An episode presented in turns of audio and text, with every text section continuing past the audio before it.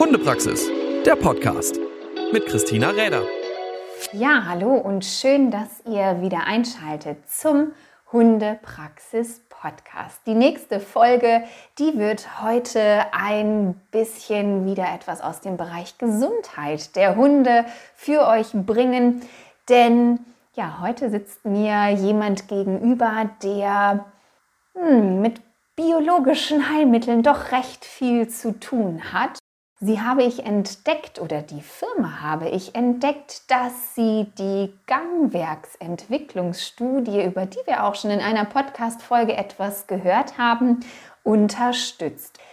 Ja, meine Gesprächspartnerin heute, das ist eine Tierärztin und diese Tierärztin, die sitzt in der Medizinleitung in der Veterinärabteilung der Firma Hehl, die nämlich diese Studie zum Thema des Gangwerks des Hundes unterstützt. Und ich sage herzlich willkommen und schön, dass Sie sich heute die Zeit genommen haben, Frau Dr. Schreiner. Ich freue mich dabei zu sein. Ich bin tatsächlich über die Seite der Studie darüber gestolpert, dass es natürlich Firmen gibt, die solche Studien unterstützen. Und da frage ich mich, was ist so der Punkt, wo eine Firma wie Hehl sagt, das finden wir gut, das unterstützen wir und wir wollen sehen, was damit passiert. Wie entscheidet so eine Firma, dass das jetzt etwas ist, was wirklich für sie interessant ist? Und ich glaube, Sie sind ja mit Herrn Professor Fischer nicht erst seit gestern in Kontakt, sondern da gibt es schon deutlich länger die Verbindung und auch das Interesse an diesen Arbeiten. Absolut. Wir sind seit ja, ungefähr 2013 tatsächlich enger im Kontakt und unterstützen Forschungsstudien von oder Forschungsarbeiten von Herrn Fischer auch schon seit 2014. Also die Gangwerksentwicklungsstudie, die ja im letzten Jahr gestartet ist, die ist jetzt tatsächlich das dritte große Projekt wo wir dabei sind und ähm, ja, in dem Fall sogar nicht nur unterstützen, sondern wo wir tatsächlich auch bei der Entwicklung oder der, sag mal, der Ideengebung der Studie dabei waren. Vielleicht zum, zum ersten Teil der Frage, warum unterstützen Firmen oder warum unterstützt Teelstudien?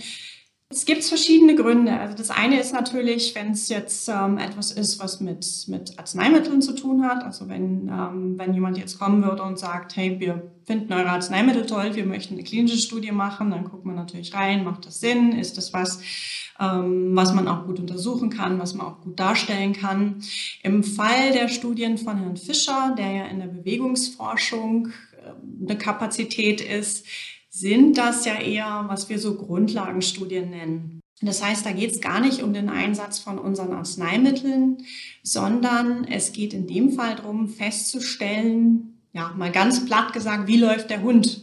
Wie entwickelt sich, also jetzt gerade bei der neuesten Studie, das, äh, da gab es ja auch schon eine Podcast-Folge bei Ihnen mit der Frau Dr. Häusler, wie entwickelt sich das Gangwerk von Welpen zum Junghund, zum erwachsenen Hund? Und das hat ja tatsächlich erstmal nichts mit unseren Arzneimitteln zu tun, aber das hat was damit zu tun, wie gut kann man am Ende auch Krankheit erkennen. Also nur wenn ich weiß, was ist wirklich gesund, wie läuft der gesunde Hund, was ähm, passiert vielleicht auch, gibt bestimmte Rassen, die ja eher an bestimmten Erkrankungen äh, leiden oder sowas wie Kreuzbandriss oder sowas häufiger vorkommt. Und je besser in dem Fall der Tierarzt oder Therapeut auch Richtung Physiotherapie weiß, wie sieht denn gesund aus? Wie definiere ich denn gesund? Je eher weiß man auch, was ist abweichend und wo ist vielleicht ein Hund, der bei bestimmten Bewegungen Probleme zeigt und wo muss ich vielleicht auch aufpassen? Das ist ja so auch das, sagen wir das Fernziel der Studie, die Hoffnung, dass man da einfach auch präventiv eingreifen kann und nicht erst, wenn der Hund dann wirklich erkrankt ist. Ja, ein sehr interessanter Aspekt und ich glaube, da ist ganz wichtig, dass wir auch noch mal so ganz kurz für die Zuhörer klären, dass es ja tatsächlich Unterschiede in der Art und Weise gibt, wie solche Studien durchgeführt werden und dass es dann tatsächlich ja auch ein ganz anderes Motiv ist, unter dem dann eine Firma so etwas unterstützt, denn nochmal hervorgehoben, es geht gar nicht darum in dieser Studie, und das weiß ich ja auch, ich bin ja selber gerade Teilnehmer mit meiner jüngsten Hündin. Es geht ja nicht darum, dass die Tiere irgendwie dann was einnehmen oder so, sondern es geht wirklich nur um ein ja, Erfassen von Daten,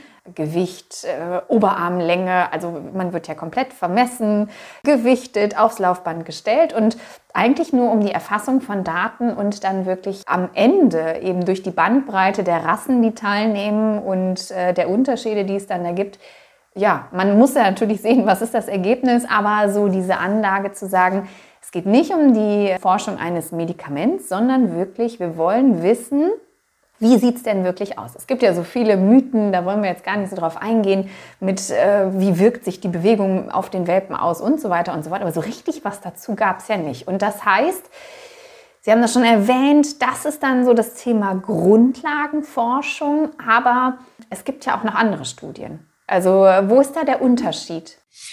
Ja, also was diese Gangwerkentwicklungsstudie jetzt neu macht und was auch die Studie, äh, die 2011 schon jetzt veröffentlicht worden ist, also Hunde in Bewegung, kennt ja wahrscheinlich doch der ein oder andere Hundehalter das Buch von Herrn Professor Fischer. Was da erstmalig passiert ist, ist, dass tatsächlich der gesunde Hund angeguckt wurde. Bis dahin hat sich die Forschung sehr und gerade auch im veterinärmedizinischen Bereich auf den Krankenhund fokussiert. Also das Problem war da und dann hat man entweder geguckt, okay, wie, was ist denn da passiert? Also ich nenne jetzt mal wieder einfach den Kreuzbandriss, weil die meisten haben es ja doch schon mal gehört und ja hoffentlich nicht beim eigenen Hund erfahren, aber man kennt es vielleicht auch schon vom Skifahren, solche Dinge. Ähm, das sind Erkrankungen, die dann da sind, wo man erforscht, ah, was ist denn da genau passiert, was ist denn da für eine Struktur kaputt gegangen und dann ähm, guckt, was für eine Operationsmethode zum Beispiel ist da die richtige.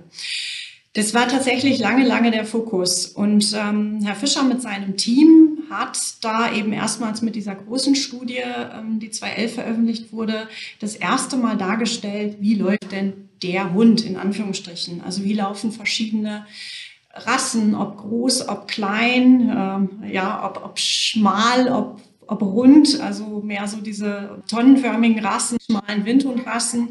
Wie groß ist denn der Unterschied und was definiert denn ein gesundes Laufen?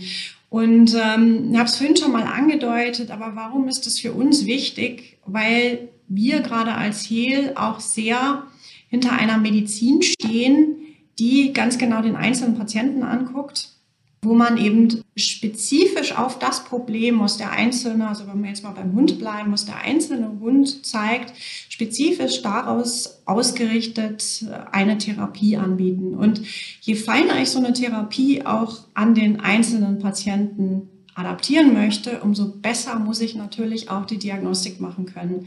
Das heißt, die Hoffnung ist, und deswegen unterstützen wir das auch, dass man über diese Daten, die man gewinnt an gesunden Hunden und jetzt wie in der Welpenstudie an den jungen Hunden, an der Entwicklung und dann auch Daten hoffentlich bekommt, um zu sehen, okay, kann man denn frühzeitig schon erkennen, ob ein Hund eine Veranlagung hat, eine bestimmte Erkrankung zu bekommen ob es ähm, ja eben nochmal auch der Kreuzbandriss, ähm, da sind noch viele Fragen ungeklärt, aber auch Ellbogenerkrankungen. Da gibt es ja leider doch viele Erkrankungen im Muskelbereich und im Gelenkbereich bei den Hunden. Und die Hoffnung ist einfach, dass man mehr zur Prävention kommen kann natürlich, dass man vielleicht schon frühzeitig auch als Tierhalter da in Zusammenarbeit mit dem Tierarzt, mit Physiotherapeuten da schon dran arbeiten kann, wenn man sieht, ach, da der, ich sag jetzt mal, der dreht das Bein so ein bisschen rein. Da kann man mal versuchen, schon in jungen Jahren gegenzuarbeiten mit gezieltem Muskelaufbau, mit Übungen und vielleicht auch mit dem Vermeiden von bestimmten Sportarten.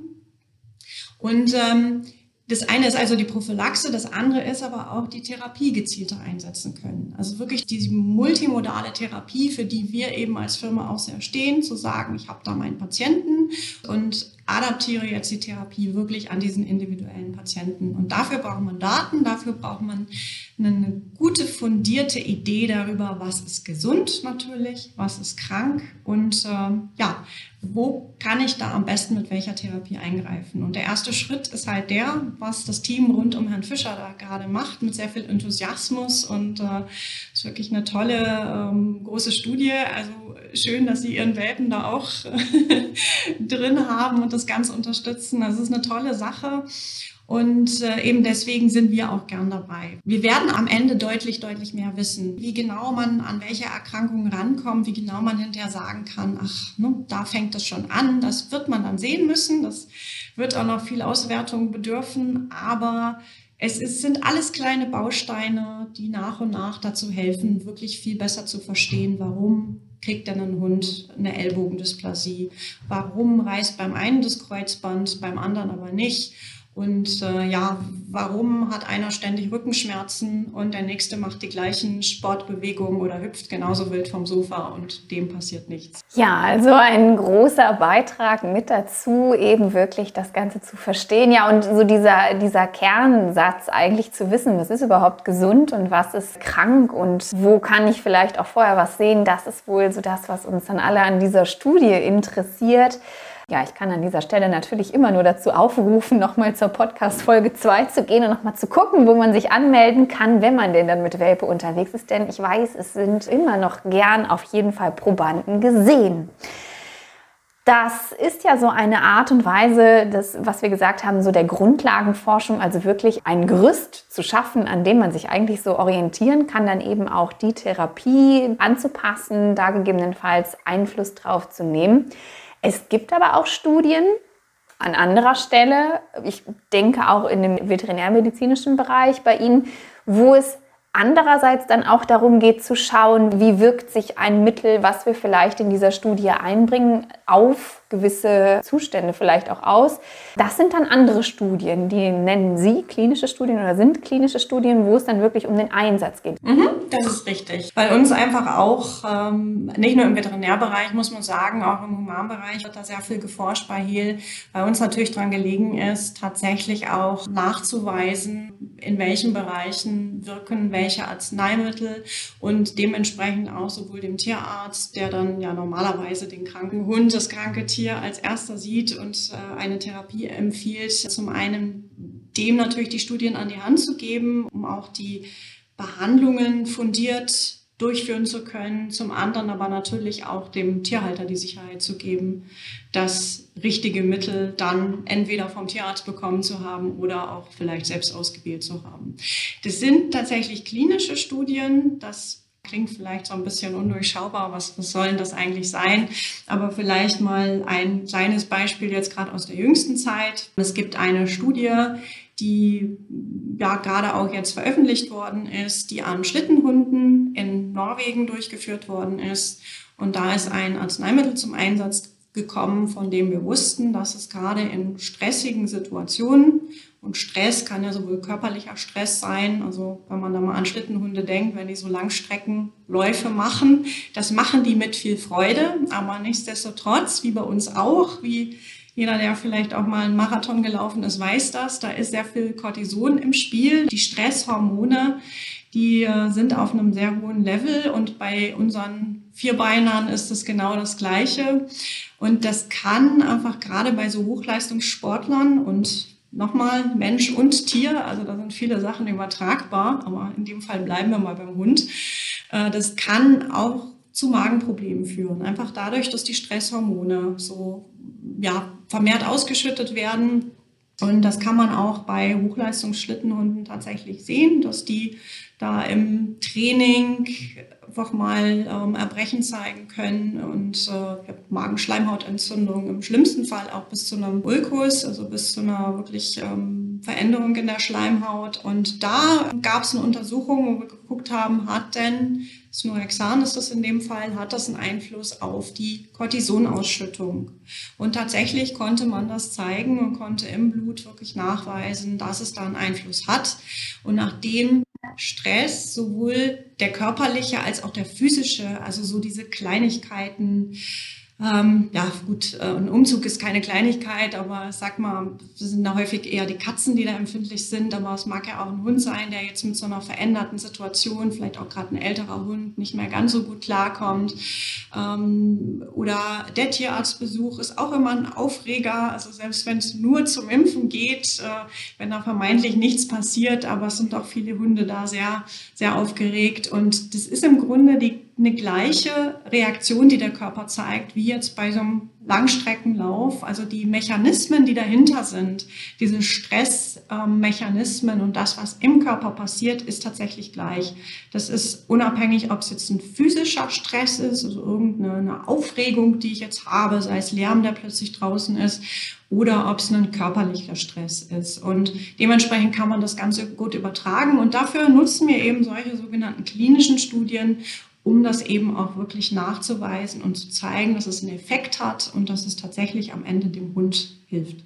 Ja, ein sehr spannendes Produkt, denn so in unserer Welt, da haben ja viele Hunde, wenn wir jetzt bei denen bleiben, doch auch immer mal wieder das Bedürfnis sicherlich auch nach Mitteln, die sie so ein bisschen in einem teils etwas stressigen Alltag unterstützen können. Und da gibt es sicherlich eine sehr interessante oder auch eine sehr weitreichende Möglichkeit, da vielleicht auch ähm, dem Hund etwas Gutes zu tun mit der Gabe und sehr spannend, dass sowas dann auch wirklich bezüglich der Effektivität nachweislich ja dann, wenn es eben über Blutuntersuchungen und Vergleich und immer wieder gleiche Situationen und da in diesen Studien dann natürlich auch die Rahmenbedingungen so sind, dass man auch dann sagen kann, der Effekt ist auch auf dieses zurückzuführen.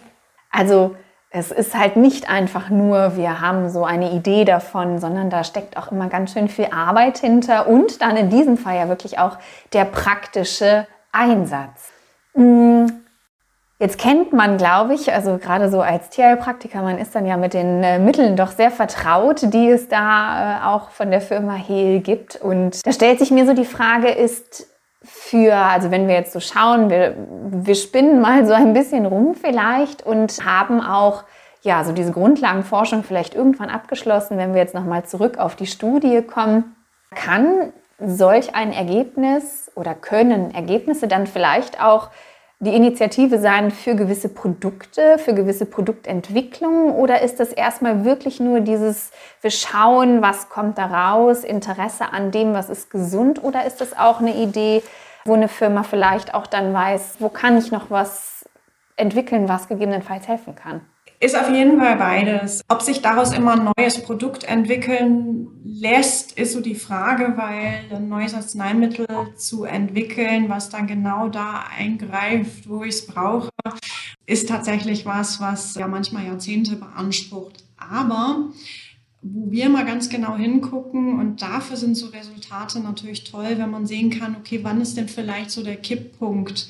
Das heißt, ab wann könnte man dann denn dem, dem Hundehalter oder dem Tierarzt, je nachdem, wer da zuerst äh, die Idee hat, dass da gerade ein Problem entstehen könnte, den Einsatz von bestimmten Arzneimitteln empfehlen, wo man weiß, dass die auf bestimmte Strukturen einen positiven Einfluss haben. Also ich sage mal, Stichwort Zehl ist ein Produkt, was der ein oder andere Hundehalter vielleicht schon mal gehört hat, von der Firma Hehl, das Zählatusvet. Und da ist es so, dass wir wissen, auch aus Studien wieder, dass es einen schützenden Einfluss auf den Knorpel hat. Das jetzt mal, nur mal so als Beispiel. Das heißt, wenn man aus einer Grundlagenstudie weiß, okay, zu dem und dem Zeitpunkt fängt da so ein Problem in dem Gelenk an oder ist die Vermutung, dass man dann einfach schon frühzeitig Natürlich, auch da sind wir wieder bei der multimodalen Therapie. Das ist selten aus meiner Erfahrung ein Arzneimittel, das ich gebe und dann ist alles gut. Das wäre natürlich schön, das würde es einfacher machen für alle. Aber das ist ja meistens doch ein, ein Paket aus allem, was ich vorher schon mal angesprochen habe, auch Physiotherapie. Es sind vielleicht auch tatsächlich bestimmte Sportarten, wo man sagen muss, die sind nicht gut. Also sowas wie Frisbee. Das ist mit Sicherheit toll, um energielos zu werden, aber ist für die Gelenke nicht immer unbedingt das Beste. Das heißt, da muss man ja doch gut gucken, was habe ich da für einen Hund, was habe ich für, für Anlagen. Und ähm, das sind so Sachen, äh, wo dann alles zusammenspielt, aber es hilft uns natürlich, tatsächlich dann dem Anwender, dem Tierarzt, dem Therapeuten, dem Tierhalter zu sagen, Mensch, guck mal, das ist der Punkt, da hilft es deinem Tier. Und das ist dann auch was, wo wir dann meist nochmal reingucken, wo wir auch die Rückmeldung dann natürlich aus den Praxen bekommen von den Tierärzten, die es genau bei solchen Patienten anwenden und wo man dann die Rückmeldung einholt. Wann ist es denn am besten eingesetzt? Es ist wirklich so ein bisschen die, die Schärfung der Therapie, würde ich es mal nennen. Okay, also selbst das ist ja schon ein riesengroßer Gewinn, wenn man dann tatsächlich auch schon ja, sensibilisiert, was für Bausteine man alles nutzen kann, wenn es dann eben, ja, vielleicht äh, zu Gesicht äh, kommt, dass man vielleicht auf ein Problem zusteuert oder da etwas tun kann, was äh, unterstützenswert auf jeden Fall wäre und da so diese Bausteine nutzen kann, die dann eben auch in Begleitung von eben solchen Komplexmitteln der Firma Hehl sein könnte. Ja, jetzt hatten Sie schon genannt, also ich glaube so Zehl und Traumel, das kennt irgendwie so ziemlich jeder und das kann ich ja auch als Hundehalter selber einsetzen. Also das bekomme ich ja auch in der Apotheke und kann da eben auch was sein. Aber natürlich immer so in der Kombi mit dem, dass ich auch weiß, wann ich es einsetzen muss. Also es ist natürlich schon immer sehr, sehr hilfreich und sinnvoll, äh, sich da entsprechend durch einen geschulten Tierarzt oder einen Therapeuten dann natürlich auch da entsprechend umgehen zu können. Aber vielleicht so ein kurzer Satz dazu, weil es ja jetzt gerade auch so im Bereich der homöopathischen Mittel mit dem neuen Tierarzneimittelgesetz immer so ein bisschen Verwirrung gibt. Die bekomme ich immer noch, oder? ja, die, die bekommen sie immer noch, ganz genau. Ähm, es ist so, dass wir ähm, schon mittlerweile auch eine, eine große Palette an sogenannten Ad-Us-Vet Arzneimitteln haben, also wirklich spezifisch eben für das Tier registrierte. Da muss man dann als Tierhalter mal drauf gucken. Ähm, das ist jetzt, die, die Hunde sind überall dabei, sage ich mal, aber wenn jemand vielleicht noch ein Pferd hat oder, oder ein anderes Tier, ähm, da steht genau auch auf der Packung, für welche Tierart ist dieses Produkt denn registriert. Die gibt's noch, die gibt's beim Tierarzt, die gibt's in der Apotheke, ganz genau, wie Sie gesagt haben. Und ähm, da im Zweifel einfach auch den Tierarzt ansprechen. Aber ähm, nochmal, die sind alle erhältlich und äh, ja, ähm, solange man sie bei den Tierarten einsetzt, für die sie registriert sind, ist es kein Problem. Wenn ich jetzt zum Beispiel Mittel einsetzen möchte bei einer Tierart, die da nicht auf der Packung steht, dann müsste ich tatsächlich ähm, mich an den Tierarzt wenden. Aber generell vielleicht nochmal zum Thema Tierarzt, gerade wenn wir so im Bereich von, von Bewegung, von Gelenksproblemen sind, da ist wirklich auch unser Rat immer, ähm, nicht alleine loslegen, sondern erstmal absichern, ist da nichts, nichts Gröberes. Ich meine, jeder Hund vertritt sich mal und, und hat mal eine kurze Lahmheit, die nicht weiter schlimm ist, aber solange das länger anhält, da einfach mit dem Tierarzt Rücksprache halten, um sicher zu gehen, dass man da nichts verpasst. Das ist immer besser, gerade bei, bei Gelenksproblemen. Man greift am Anfang ein und schaut, dass man das da äh, direkt therapiert, so es denn sein muss, oder auch mal einfach den, den Hund eine kurze Zeit an der Leine führt, damit er nicht noch äh, ins nächste Loch reinstiefelt und nochmal irgendwo den, äh, ja, das Gelenk sich verdreht. Aber das ist immer bei solchen Geschichten, wenn es so kleine Blessuren sind, natürlich. Also jeder, denke ich, hat seine Hausapotheke und greift da auch selber ein. Aber gerade so Geschichten an den Gelenken, wenn man nicht sicher ist, einmal kurz dem Tierarzt vorstellen und dann ist man auch selber beruhigt, würde ich sagen. Ja, finde ich vor allem immer gerade auch so bei jungen Hunden, äh, alles was so in der Entwicklung des Bewegungsapparats bis da oben hin, so bis zu einem guten Jahr oder so passiert. Da bin ich auch immer äh, sehr, sehr dafür, nicht ewig lang zuzuschauen und zu sagen, sondern ich kläre das halt direkt mal ab, weil gerade so in der Entwicklung des Bewegungsapparates ähm, ja, ich sag mal so nach hinten raus viel schiefgehen kann, wenn ich es übersehe. Ne? Also, oder wenn ich dann, das hat halt Auswirkungen auf äh, ein ja, langes, hoffentlich gesundes und bewegungsreiches Leben für einen Hund kann. Und deswegen bin ich da auch ganz bei Ihnen, dass ich da immer sehr für plädiere, lieber doch einmal eher nochmal schauen zu lassen und auch wenn nichts ist, ähm, da vielleicht äh, einen Gang mehr gemacht zu haben, das äh, finde ich immer sehr, sehr wichtig. Klar, nicht nur bei jungen Tieren, aber bei denen, verdrängt man das, glaube ich, ganz gerne, weil man auch nicht gerne sieht, dass sie humpeln, wenn sie so jung sind. Gerade wenn man so große Rassen mit großen Rassen unterwegs ist, dann malt man sich schon immer die schlimmsten Dinge aus. Manchmal ist es ja gar nicht so, aber deswegen finde ich das immer sehr, sehr wichtig, da auf jeden Fall frühzeitig mit dabei zu sein. Also so dieses Entwickeln einer Studie oder mitentwickeln, Ideen geben, den Ansatz finde ich dann doch schon ganz äh, interessant. Das heißt, das vielleicht noch mal so ganz kurz das Thema der Gangwerksentwicklungsstudie haben Sie mit irgendwie besprochen, Ideen, also wirklich so, das ist ja ein Wahnsinnsakt, bis so eine Studie steht, was man alles sich anschauen will, was man da alles äh, mit abprüfen, aufnehmen will. Da sind Sie richtig mit eingebunden gewesen in den Prozess, auch wirklich zu sagen, was, was schauen wir konkret? Zumindest zum Beginn war es so. Wir hatten äh, eine Expertenrunde im, muss gerade überlegen, Anfang ähm, 2020 war das wo wir unter anderem die Frau Dr. Keller dabei hatten, die ja jetzt auch in der Studie involviert ist, die in Frankfurt die Messung durchführt. Wir hatten eine Neurochirurgin von der Uni ähm, Bern dabei, Herr Professor Fischer war dabei und wir hatten auch unser Team von Helie mit dabei, im Speziellen auch die Frau Dr. Bergin, die auch die Studien hier bei uns leitet. Und aus diesem Experten ja, äh, wie soll man sagen, Think Tank, so ähm, Neudeutsch. Also es war wirklich so, dass das diskutiert worden ist. Was weiß man denn über bestimmte Erkrankungen? Was wissen wir denn noch nicht? Was, was haben wir denn für eine Idee? Was das Geschlecht und das Gewicht und die Groß Größe eines Hundes und die Rasse machen? Und daraus hat sich so langsam eine Studienidee herauskristallisiert die da so ihren Anfang genommen hat, in, in diese Feinheiten rein und dieses, wie wird es denn umgesetzt, da waren wir dann tatsächlich auch nicht mehr involviert, weil das ist eine unabhängige Studie, die da von dem Team rund um Herrn Professor Fischer vorangetrieben wird und die dann auch, muss man sagen, bis ins Feinste ähm, auserdacht wurde. Und tatsächlich, was Sie auch richtig sagen, sowas dauert Zeit. Also das ist nicht mal in einem Nachmittag, wo man Ideenwelt gemacht, sondern um hinterher auch belastbare Daten zu haben, wie man das so nennt. Also Daten, wo man dann auch wirklich sagen kann, ja, wir sind uns sicher, wenn A, dann B.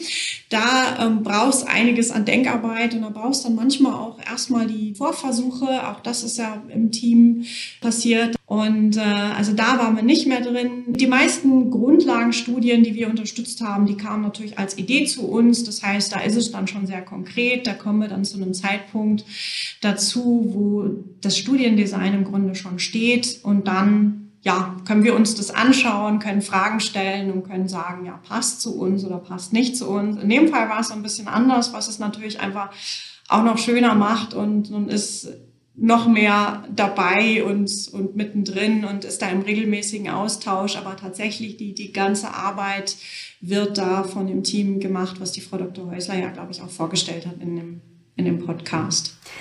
Ja, wir sind schon so ziemlich am Ende. Also es geht ja immer sehr schnell und ich finde es äh, ein sehr spannendes Thema, halt so auch zu verstehen, was ist so die Intention einer Firma zu sagen, wir gehen da mit Sponsoring rein, wir stehen dahinter und uns interessiert das, was so, so der Gedanke dahinter ist. Das war jetzt so für mich vor allem äh, sehr interessant zu hören und auch ja schön mitzubekommen, wenn man eben selber auch mit den Mitteln so arbeitet und das schon ganz lange kennt und dann eben zu sehen, okay, die sind da so mit dabei. Was ist denn die Idee dahinter? Fand ich sehr, sehr spannend und Erstmal an dieser Stelle natürlich vielen herzlichen Dank für die Zeit, die Sie sich dafür genommen haben. Ich habe aber vielleicht noch so zwei Fragen. Die stelle ich eigentlich ganz gerne immer jedem Podcast-Teilnehmer, jedem Podcast-Gast.